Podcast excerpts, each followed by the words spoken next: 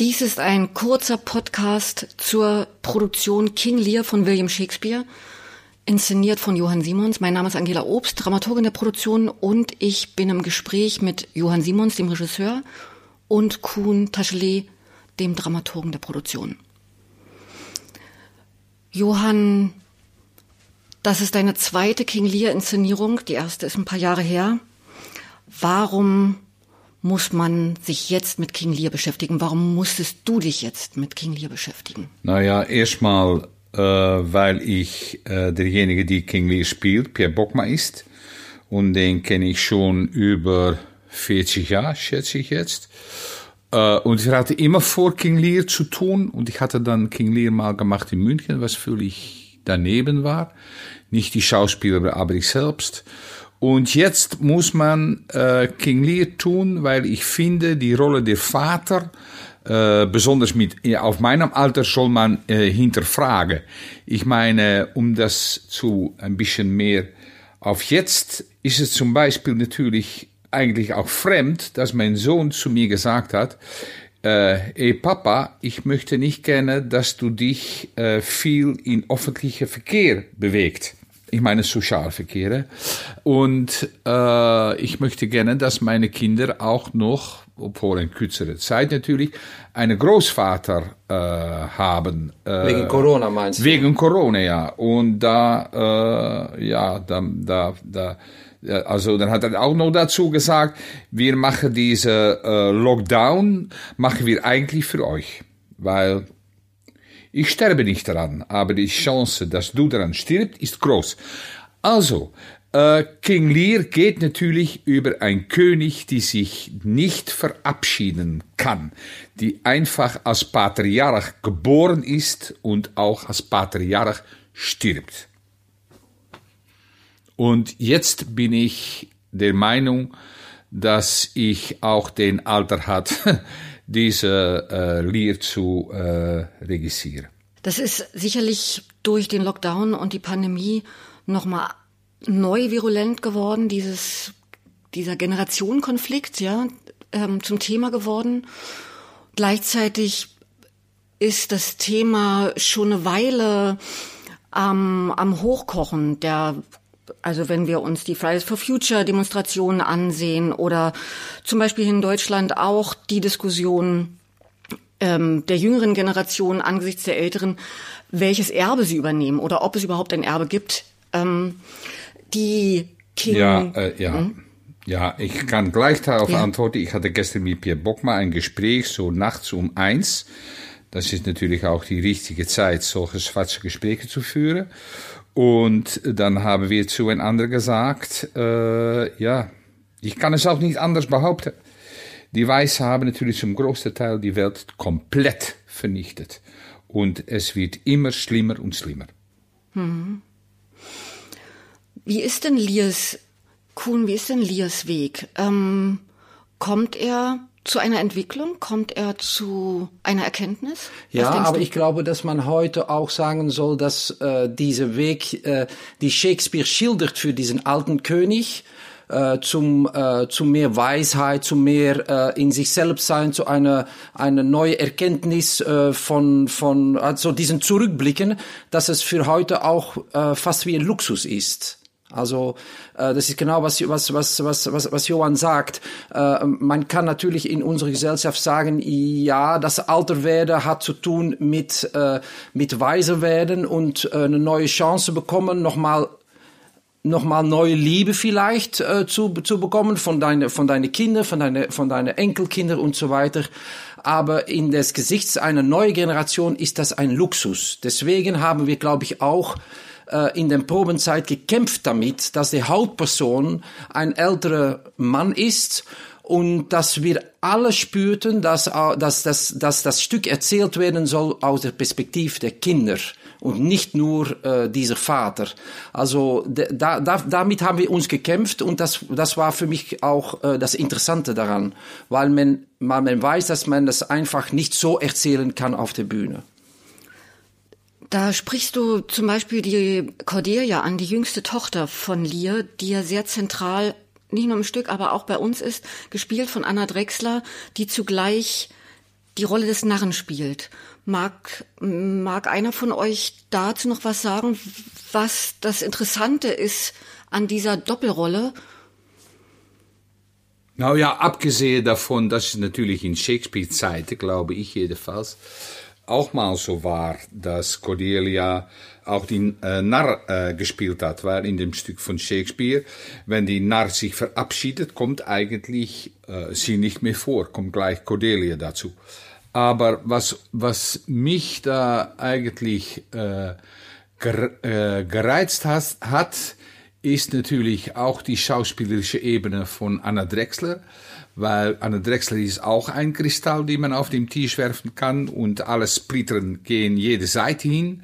Also die hat ein unfassbar schönes und großes Vokabular. Da war ich äh, gespannt nach diese äh, Mixture von äh, einerseits Cordelia, andererseits äh, den Narr, äh, den Begegnung mit den, mit den Vater, wie das alles durcheinander äh, läuft. Also äh, einfach ein bewegende Persönlichkeit, die auch äh, richtig Initiativ entwickelt in diesem Stück und das so weit führt, dass sie im fünften Teil einfach sagt, ich erzähle jetzt die Geschichte zu Ende aus meinem Perspektiv. Und das finde ich wie ein, das spielt für mich wie eine Befreiung. Und das, das, das, das Tolle, was wir bemerkt haben, weil am Anfang, äh, also gibt es die Geschichte der drei Töchter und die jüngste Tochter Cordelia, die verweigert in diese Liebestest mitzugehen, diese Liebesverhandlung mitzugehen und äh, äh, und und das ist eine fatale äh, äh, ähm, äh, Fehler von, äh, von, von Lear, weil die jüngste Tochter verbannt er. Und mit dieser fatalen Fehler muss er umgehen. Also das ganze Stück ist eigentlich äh, äh, beschäftigt sich jemand mit äh, mit mit dieser mit dieser eine mit dieser eine Fehler, die er gemacht hat.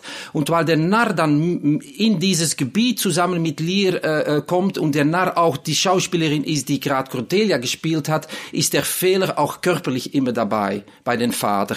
Und dann hat man ein Gespräch auf Augen, Augenhöhe dann ist es nicht, aber dann ist, dann, und das Schöne ist, dass man manchmal denkt dann in diese Szene zwischen Narr und Lier, die unglaublich lebendig und leicht und anarchisch sein, dass man denkt, hä, ist da plötzlich ist da plötzlich wieder, ist das Cordelia dann? Ist das immer noch der Narr? Wo ist der Grenze zwischen Cordelia und Narr? Und diese Flüssigkeit von, von, von Anna Drexler, so wie die das spielt, ist natürlich ein Traum. Es gibt ja zwei Handlungsstränge im Lier, die sich dann verbinden im Laufe des Stücks. Das heißt, man hat eigentlich zwei Familien, den Lier und seine drei Töchter und Gloucester und seine beiden Söhne. Es geht da ja nicht nur um, sagen wir mal, das Problem, man gibt Macht ab, kann von ihr nicht lassen, was kommt danach, sondern Liebe in ihrer, in der Sehnsucht nach ihr als auch in der Abwesenheit ist auch ein großes Thema, oder? Ja, sehr.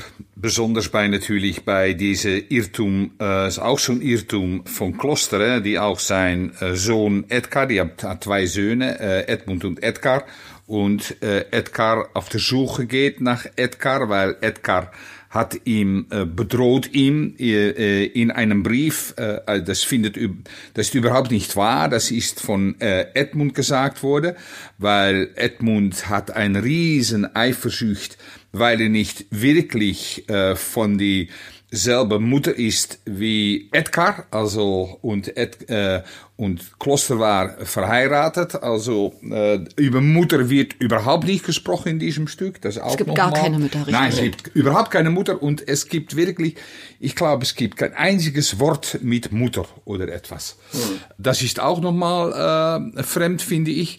Aber eigentlich ist natürlich bei Kloster, wenn er diese Fehler bemerkt, ähm, ja, er kann das einfach nicht ertragen, dass er diese Fehler gemacht hat, obwohl er geführt wird von seinem Sohn, Arm Tom, äh, obwohl er geführt wird von den Sohn, hat er eigentlich, glaube ich, nicht den Mut zu sagen, dass er seinen Sohn vor sich sieht. Er spielt manchmal damit, aber es wird nie, nie klar äh, gesagt. Und dann stirbt er für die Augen von äh, Edgar, aber es ist zu spät.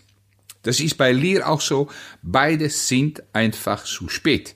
Das ist die Absurdität, Absurdität des Lebens, dass man manchmal Entscheidungen trifft, die einfach zu spät sind. Äh, oder die getroffen werden, aber die, die, das Bedauern davon kommt äh, einfach zu äh, spät, weil man erst allerhand Frustrationen überwinden muss, bevor man sagt, Entschuldigung, ich war falsch. Also das ist wirklich ja, schrecklich. Ja, also, also ich denke auch den Weg von, von, von Lier und von Kloster äh, äh, geht über Blindheit. Also Gloucester wird echt äh, äh, buchstäblich ge ge ge ge geblendet. Das ist eine, eine, eine grausame Strafe, die er bekommt für seinen sogenannten, Verrat, was überhaupt kein Verrat ist. Und dann geht er, begegnet er geblendet als blinder Mann, begegnet er einen anderen blinden Mann, Lier, der blind, der blind war auf eine andere Art und Weise. Und am Ende liegt die Bühne voller Leichen. Äh? Und denkt man genau, was Johann sagt, dann denkt man, aber wenn diese zwei Väter mal einen Moment zu den Kindern gesagt hätten, es tut mir leid, ich war falsch, ich hab, ich, ich muss, ich muss wirklich euch zuhören, dann war, dann, dann hätte es diese Leichen allen nicht gegeben. Und das, glaube ich, ist das, ist das Meisterhafte von Shakespeare, dass er eigentlich äh, äh, den Tod einführt in dieses Stück, aber auf eine völlig un, äh, äh, sensationelle Art und Weise, aber etwas, also auch die Straf ist, ist ein Straf, die grausam ist, aber die notwendig ist, die eine Art von Notwendigkeit hat und die auch die zwei, äh, die zwei äh, Patriarchen tötet. Also die töten alles, die, die töten, alles geht kaputt am Ende. Und dann kann man sich natürlich so wie, wie immer bei Shakespeare fragen, was kommt danach? Das wäre auch meine letzte Frage. Ähm, also es gibt all diese Monstrositäten, grausame Taten, Irrtümer, Demütigungen. Und was, was ist, gibt es Hoffnung in diesem Stück? Gibt es eine Utopie? Gibt es irgendetwas Na, die, die, Tröstendes? Äh, äh, äh, ja, äh, ich meine, ja, kann man noch, kann man noch, kann man noch Trost bieten heutzutage. Ich, äh, ich, finde, ich finde schon, man soll auf die Suche sein nach Trost. Äh, aber ich eigentlich finde es total schwierig. Äh, man spricht äh, manchmal über Utopie, aber es gibt keine Utopie. Es gibt nur ein Jetzt, weil sonst wird, sind wir wirklich mit alles zu spät. Also man kann man kann, man kann nur äh, warnen und als Künstler äh, zeigen, wie die Welt äh, uns ans Herz äh, geht. Ich, ich bin einverstanden, es gibt keine, es gibt keine gesellschaftliche äh, Utopie. Man, man, man, man denkt nicht, oh, jetzt die nächste Generation wird es besser machen. Aber es gibt auch in dem Stück äh, äh, ein, eine Art von Freiraum und das hat mit alles mit Sprache zu tun. Also Lear wird aus dem Haus geworfen, Gloucester wird äh, äh geht blind, wird geblendet, wird aus, dem, aus seinem Haus geworfen. Die begegnen sich auf der Heide in so einem Niemandsland. Der Narr ist dabei der Edgar, der sich wie ein verrückter Bettler äh, äh, äh, äh spielt. Äh, und in diesem, in diesem Raum, wo wirklich kein einziger noch eine Position hat, eine sichere Position hat und alles unsicher geworden ist, da entsteht ein Spiel über die Sprache, wie man miteinander redet, die manchmal auch mit Spaß zu tun hat, äh, mit das Hier und Jetzt. Also in dieser, in all dieser Misere gibt es eine Möglichkeit, miteinander einen Freiraum zu schaffen, wo vielleicht eine neue Fantasie oder eine neue, ein, eine neue Sprache, Sprache erfinden werden könntet. Und das hat, das, das, das, und sobald man wieder in die Gesellschaft kommt am Ende des Stücken, dann ist alles wieder vorbei. Aber das hat man auch äh, das hat man auch äh, äh, mitbekommen, das hat man auch gehabt, dieses, dieses, dieser Freiraum. Und das für mich finde ich doch, äh, als es, wenn es über Hoffnung geht, dass, dass, es, dass es von Shakespeare auch, es war auch so damals in Shakespeares Zeit, dass es, dass äh, äh, zum Beispiel diesen, diesen Edgar, den armen Tom spielt, diesen Bettler, der der benutzt Wörter, die es noch nie äh, äh, auf der Bühne gegeben hatte in England. Und, die, und das Publikum kam auch zu Shakespeare Stücke, weil die, die wussten, dass es neue Wörter immer gibt, dass Shakespeare auf der Suche geht nach einer neuen Sprache. Und das finde ich irgendwie hoffnungs, hoffnungsreich, dass es möglich ist, auch heutzutage noch aufs Neue über die Welt, über die Wirklichkeit äh, nachzudenken. Und damit beenden wir es. Vielen Dank für das Gespräch, ihr zwei. Danke. Bitte.